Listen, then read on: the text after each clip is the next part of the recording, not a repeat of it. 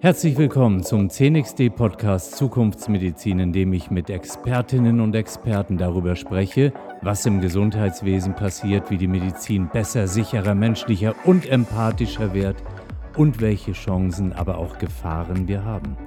Los geht's. Heute begrüße ich Florian Forsting. Florian Forsting ist Geschäftsführer der MedMile GmbH und bevor wir darauf zu sprechen kommen, lieber Herr Forsting, würde ich Sie gerne fragen oder bitten, stellen Sie sich doch mal unseren Zuhörerinnen und Zuhörern kurz vor. Ja, vielen Dank, Herr Werner, dass ich äh, heute hier in Ihrem Podcast sein darf. Äh, Sie haben es schon gesagt, Florian Forsting, ich bin Essener, äh, hier groß geworden und ähm, ähnlich wie Sie dem Ruhrgebiet dann irgendwie doch sehr zugewandt. Anders als Sie, kein Mediziner, sondern nur Jurist. Naja, nur Jurist äh, lässt ja vermuten, dass da auch dann verschiedene Aspekte sind, die vielleicht wieder bei MedMile äh, zum Tragen kommen. Aber jetzt zunächst einmal, was ist eigentlich MedMile? Was haben wir darunter zu verstehen? MedMile ist eine Fortbildungsplattform in der Medizin. Wir haben schon Ärzte und MTRs, über zehn Fachrichtungen in der Medizin, also bei den, bei den Ärzten und eben die MTRs. Wir werden jetzt noch in die Pflege auch reingehen. Ähm, und das passt sehr, sehr gut, glaube ich, auch zu Ihrem Thema insgesamt, nämlich es geht darum, Digitalisierung der Fortbildung. Ja, also ich glaube, wir seit Corona wissen wir, das geht auch irgendwie anders. Wir müssen nicht immer überall hinfahren, um Wissen zu bekommen, sondern das können wir auch sehr, sehr gut digital bekommen. Und wir haben es eben so geschafft, dass wir kurze Videos, 10 bis 15 Minuten auf unserer Plattform haben, von sehr renommierten Expertinnen und Experten, ähm, und die Ärztinnen und Ärzte, MTRs, können diese eben auch schauen, CME-Punkte dafür erhalten und das jederzeit und überall, denn alles ist immer on demand verfügbar.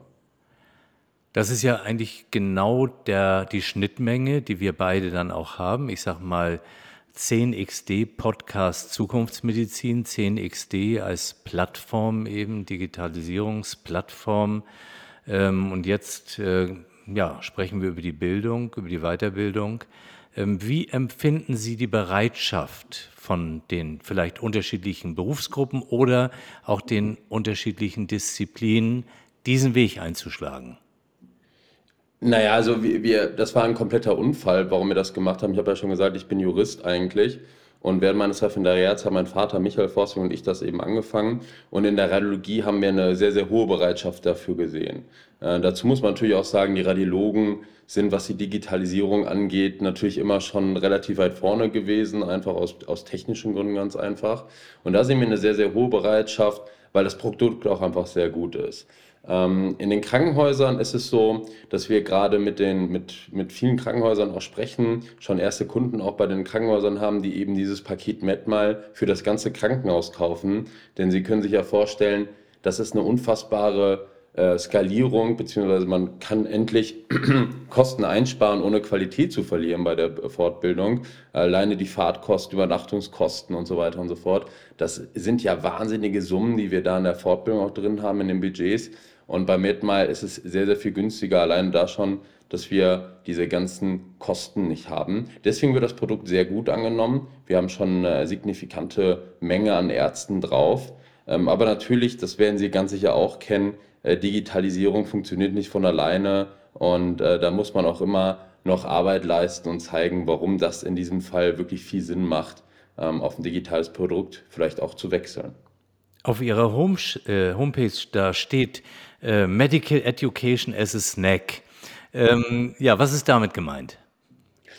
Naja, also wir, ich glaube, wir kennen das alle, wenn wir irgendwie ähm, 45 Minuten oder Stunde vor einem Bildschirm sitzen und sitzen in einem Call drin. Ich glaube, spätestens seit Corona, ja, werden Sie sicher auch selbst, haben das gemerkt, irgendwann schaltet man ab. Deswegen ist, glaube ich, auch diese Formate wie TikTok oder Instagram Reels sehr erfolgreich, einfach weil die ähm, Aufmerksamkeitsspanne ähm, vor einem Bildschirm einfach nicht ganz so lang ist. Ja? Und wir haben deshalb gesagt, Medical Education ist a Snack 10 bis 15 Minuten, das muss reichen. In diesem Fenster kann man sehr, sehr gut Wissen vermitteln. Äh, für Assistenzärzte werden wir das jetzt sogar noch mal ein bisschen mehr also zusammenstauchen. Ähm, aber das ist so wie beim TED Talk, 17 Minuten, sagt man, also Aufmerksamkeitsspanne, das passt. Ähm, und deswegen im Medical Education ist a Snack. Stellen Sie doch mal so ein Beispiel vor, ein Video zu irgendeiner Disziplin. Wie ist das strukturiert? Wenn man jetzt sagt 10 bis 15 Minuten, was habe ich als Zuschauer zu erwarten? Also, wir arbeiten sehr, sehr viel mit Fällen. Unsere Referenten arbeiten sehr, sehr viel mit Fällen. Wir haben ein eigenes Aufnahmetool, wo die Referentinnen und Referenten sich eben auch selbst aufnehmen können, direkt auf unserer Seite. Und diesen 10 bis 15 Minuten werden häufig Fälle vorgestellt. Ja, also häufig spannende Fälle, häufig Fälle, die es so, ähm, sage ich mal, im Buch vielleicht auch nicht ganz so gibt. Ähm, es werden natürlich auch Basics gegeben, ähm, also Grundlagen gegeben, aber eben auch vor allem viele Fälle. Und in diesen 10 bis 15 Minuten sieht man dann eben, wie ich sag mal jetzt in der Radiologie, sieht man ein Bild vom Kopf zum Beispiel und da wird dann eine spezielle Krankheit dran erklärt. Jetzt haben Sie dieses fallbasierte Lernen, das ist ja auch ein äh, ganz interessantes äh, Tool, das habe ich selbst schon äh, vor vielen, vielen Jahren ja auch praktiziert, weil das interessiert die Studierenden natürlich und die, die Weiterbildungsassistenten sowieso. Jetzt frage ich mich in der heutigen Zeit, Sie haben dann mehr und mehr Videoclips, wie bringen Sie die vielleicht auch zusammen? Oder anders gefragt, da ist ja extrem viel Inhalt drin. Wie geht's mit dem Inhalt dort weiter? Ist es dann Clip und Feierabend oder, oder geht da noch mehr? Weil wenn ich jetzt bei Instagram bin oder Facebook, dann kriege ich irgendwie angeboten, äh, wollen Sie noch mal ein Reel anders machen und äh, für 90 Sekunden dies und das. Und man sieht aber so, da, da ist noch was drin. Ja, ähm, also was wir machen ist, Sie haben das ja selbst gesagt, man hat irgendwann eine Vielzahl von Videos. Also dieses Jahr werden wir um die 400 Videos pro, äh, im Jahr veröffentlichen. Das sind so ja, wahrscheinlich sogar 500. Wir planen jetzt 40 Videos pro Monat. Das ist eine echte Summe. Ähm, wir haben eine künstliche Intelligenz eingebaut, ähm, was schon mal ein echter Schritt ist, weil die ganzen Beschreibungen der Videos schreiben wir nicht mehr selbst und nicht auch die Ärzte nicht selbst, sondern das wird vom Large Language Model wie eben ChatGPT selbst geschrieben. Das heißt, mit den Beschreibungen haben wir nichts mehr zu tun. Das ist einmal ganz schön, das ist eine schöne Spielerei, das ist für Referenten super, weil die Referenten müssen eben nichts mehr selbst schreiben, aber das ist für die Suche auch sehr, sehr gut. Die ganzen Videos liegen komplett transkribiert schon da und äh, bei der Suche heißt das eben, dass wir mit einer KI-Suche auch die Videos finden, beziehungsweise die Kunden finden die Videos schneller, die eben auch ganz, also irgendwie nur was mit dem Thema zu, zu tun haben. Das heißt, wir brauchen keine typische Verschlagwortung mehr. Die Suche ist sehr, sehr viel intelligenter. Und wir sind jetzt auch dabei, Zusammenfassungen der Videos mit diesem Large Language Model zu schreiben. Und das machen wir auch noch in diesem ersten Halbjahr des Jahres. Äh, wir werden auch eine Summary zum Runterladen haben für alle Videos. Ja? Ähm, das wird, glaube ich, ein ganz spannendes Projekt, weil mit KI, vor allem mit diesen Large Language Models, kann man eben dieses ganze Thema Content und viel Content nochmal sehr, sehr viel besser aufbohren. Also ich kann das alles bestens äh, nachvollziehen und finde das auch super spannend, was Sie machen. Nun kann ich mir aber vorstellen, äh, da gibt es dann aber auch manchmal andersdenkende Menschen und dann kommt der Jurist Florian Forsting zu Wort. Ähm, wenn man nämlich sagt, ja, Herr Forsting, jetzt gucken Sie mal mit KI und ist das überhaupt alles rechtssicher und wie ist denn das, wenn Sie da Ihr Video machen und äh, den Fall kann man aber so oder so interpretieren und dann haben Sie auch noch irgendwie KI dabei. Äh, ist das nicht gefährlich und begeben Sie sich auf Glatteis? Wie sehen Sie das als Jurist? Naja, also ich finde es immer ganz witzig, wenn Leute sagen, KI ist gefährlich. Ähm, das ist ein bisschen ja, verallgemeinert oder sehr verallgemeinert.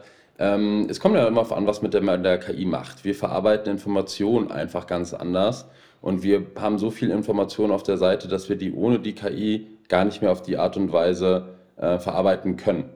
Ähm, natürlich gibt es Sachen auch mit KI, die, die sind wahrscheinlich ähm, problematischer. Bei uns gibt es da aber überhaupt gar kein Problem. Die Vorträge werden immer eingesprochen, die Beschreibung werden mit einem Large Language Model erfüllt. Ähm, selbst die Texte, ja, die wir da machen, sind natürlich abgestimmt. Wir haben eine extrem hohe Qualitätskontrolle mit wissenschaftlichen Leitern in jedem Fach, die auch immer über die Seite schauen. Wir haben eine CMO, also eine, die, die nur für die Medical, fürs Medical Content zuständig ist und da eben auch immer drauf schaut. Ähm, natürlich ist es so, dass beim Large Language Model auch Fehler vorkommen bei der KI, also dass die vielleicht auch mal was falsch verstehen. Ähm, manchmal einen Referentennamen auch falsch schreiben. Das kann besonders peinlich für uns sein, was jetzt nicht schlimm ist, aber ein bisschen peinlich. Ähm, aber das ist eben wie bei Menschen auch. Es passieren Fehler, es werden auch da Fehler passieren. Allerdings, und da bin ich mir sehr sicher, viel weniger Fehler als bei Menschen. Ja, und ähm, das ist natürlich auch Ihr Kernthema oder äh, offen sein für die Digitalisierung, für die KI, weil ich bin mir ganz sicher, dass wir dadurch weniger Fehler haben werden, viel weniger Fehler, viel weniger menschengemachte Fehler und vor allem, wenn wir jetzt das anschauen, dass die Ärzte und Ärztinnen, die die Videos machen, die wirklich top sind, die können sich viel mehr auf die Videos konzentrieren und müssen da nicht irgendwie noch den Beschreibungstext erstellen. Und auch bei der Suche, wie schön ist das, dass man eine Suche hat, die auf einer KI basiert und man so viel schnell die relevanten Sachen bekommt. Deswegen sehe ich da überhaupt keine rechtlichen Probleme, ehrlich gesagt, bei uns gerade. Nun erinnere ich mich noch gut äh, in meiner Zeit als aktiver Professor, die Vorlesungen und so weiter. Dann habe ich ja auch selbst Filme gezeigt. Das war mir immer sehr wichtig. Aber in der Zwischenzeit ist ja unfassbar viel passiert. Sie sind ein solches Beispiel dafür. Und es gibt natürlich auch noch andere Unternehmen, die auch äh, mit Videotechnik arbeiten etc. Was ist das Besondere bei Ihrem Unternehmen? Was, was zeichnet Sie speziell aus?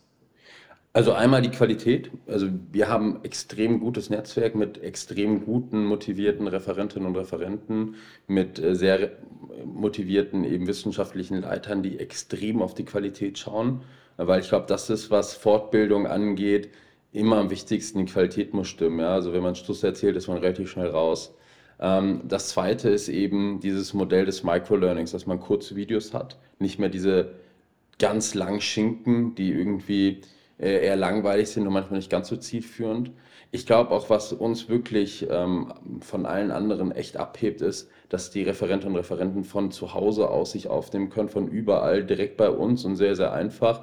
Das führt dazu, dass Jung und Alt bei uns mitmachen können und eben, ich sage auch mal mitmachen, nicht nur passiv teilhaben, weil überall in jeder Klinik, in jeder Praxis, in jedem Krankenhaus gibt es unfassbar viel Wissen, was auf die Straße gebracht werden kann und eben vielleicht nicht immer im Buchartikel oder in Büchern und Zeitschriften, sondern äh, eben auch per Video und sehr schnell. Ähm, und dann ist es auch so, wir sind komplett industrieunabhängig und komplett auf B2B auch zugeschnitten, also B2C, also Einzelkunden äh, auch herzlich willkommen. Aber wir haben uns das als Aufgabe gemacht, dass wir große Gruppen schnell registrieren können und anmelden können und da auch eben sehen können, wer nutzt es und wer nicht. Ähm, also wer ist angemeldet und wer nicht, dass es eine schnelle Auswertung gibt auch, ähm, sodass das sehr, sehr einfach ist für Krankenhäuser und für große Praxisgruppen, sich bei uns anzumelden. Ähm, und eben die KI, was ein kompletter Gamechanger sein wird, was um Contentsuche, Zusammenfassung äh, und auch Nachfragen in den Videos angeht. Ich glaube, das sind so vier, fünf Punkte, ähm, die ich herausstreichen würde bei uns. Jetzt haben Sie ja schon äh, auch Erfahrungen mit unterschiedlichen Berufsgruppen. Sie haben gesagt, Sie äh, haben das für Ärztinnen und Ärzte schon im Angebot, aber mhm. auch für ähm, MTRs, ähm, die ähm, medizinisch-technisch-Radiologie-Assistenten, die ja auch wieder ein anderes Feld im Krankenhaus bedienen. Jetzt kommt die Pflege dazu. Sehen Sie da schon irgendwie Unterschiede, dass Sie auch sagen, ich muss den Inhalt wieder anders anpassen? Oder kommen Sie doch dahin, dass Sie sagen, ähm, es gibt auch viel, was überlappend eben doch von mehreren Berufsgruppen angesehen werden kann? Ja, ich glaube beides. Also ich glaube, jede Berufsgruppe hat immer äh, hat eine Eigenart. Ja, ähm, Natürlich sind die Inhalte teilweise ähnlich beziehungsweise gleich. Also ein Intensivpfleger, der wird sich auch gerne die Kardiokurse angucken und ich glaube, die, die Kardiologen werden sich auch ganz gerne mal Kurse vom Intensivpfleger anschauen. Ähm, bei den MTRs genau das gleiche mit den Radiologen. Aber bei den MTRs merken wir das vor allem, dass wir sehen, okay, ähm, wir haben sehr viele MTRs jetzt schon als Kunden und wir sind erst März letzten Jahres gestartet, also ein bisschen weniger als ein Jahr. Die Länge 10, 15 Minuten, es wird bei allen sehr, sehr gut angenommen. Ja, also ich glaube, man kann sogar noch kürzer gehen, vor allem bei den Assistenzärzten. Aber wir sehen bei den MTRs, die finden es super, dass wir auch Referenten und Referenten haben, die MTRs selbst sind und nicht immer äh, der Arzt das erklärt, ja, sondern eben auch Berufsgruppen intern. Und ich glaube auch gerade das, da liegt irgendwie die Schönheit bei uns, dass wir ähm, Berufsgruppen überlappend das machen. Ja, also ein ähm, Arzt kann auch einem MTR oder einem Pfleger was erzählen, aber der Pfleger kann eben auch dem Arzt mal was erklären. ähm, und da eben die besten Videos raussuchen. Und ich glaube, das spiegelt das auch ganz gut wider, was wir haben wollen, nämlich eine Wertschätzung allen Berufen gegenüber ähm, und eben auch so was wirklich interdisziplinäres, nicht nur an den Fachrichtungen der einzelnen Ärzte, sondern auch übergreifend in den Berufsgruppen. Lieber Herr Forsting, mir bleibt nur, mich ganz herzlich zu bedanken bei Ihnen. Wir haben einen super Einblick bekommen. Ich glaube, dass da viel Potenzial ist. Sie werden noch ganz viel bewegen und äh, Ihnen alles, alles Gute für Ihre Zukunft. Und ich hoffe, wir sehen uns und hören uns an anderer Stelle nochmal und dann können Sie ein Update geben, wie sich das weiterentwickelt hat. Vielen Dank. Vielen Dank für dein Interesse an unserem 10xD Zukunftsmedizin Podcast. Solltest du Fragen zum Thema oder Vorschläge für die nächsten Sendungen haben, dann schreib mir gerne an podcast.10xd.de. Bis zum nächsten Mal und bleib oder werd gesund.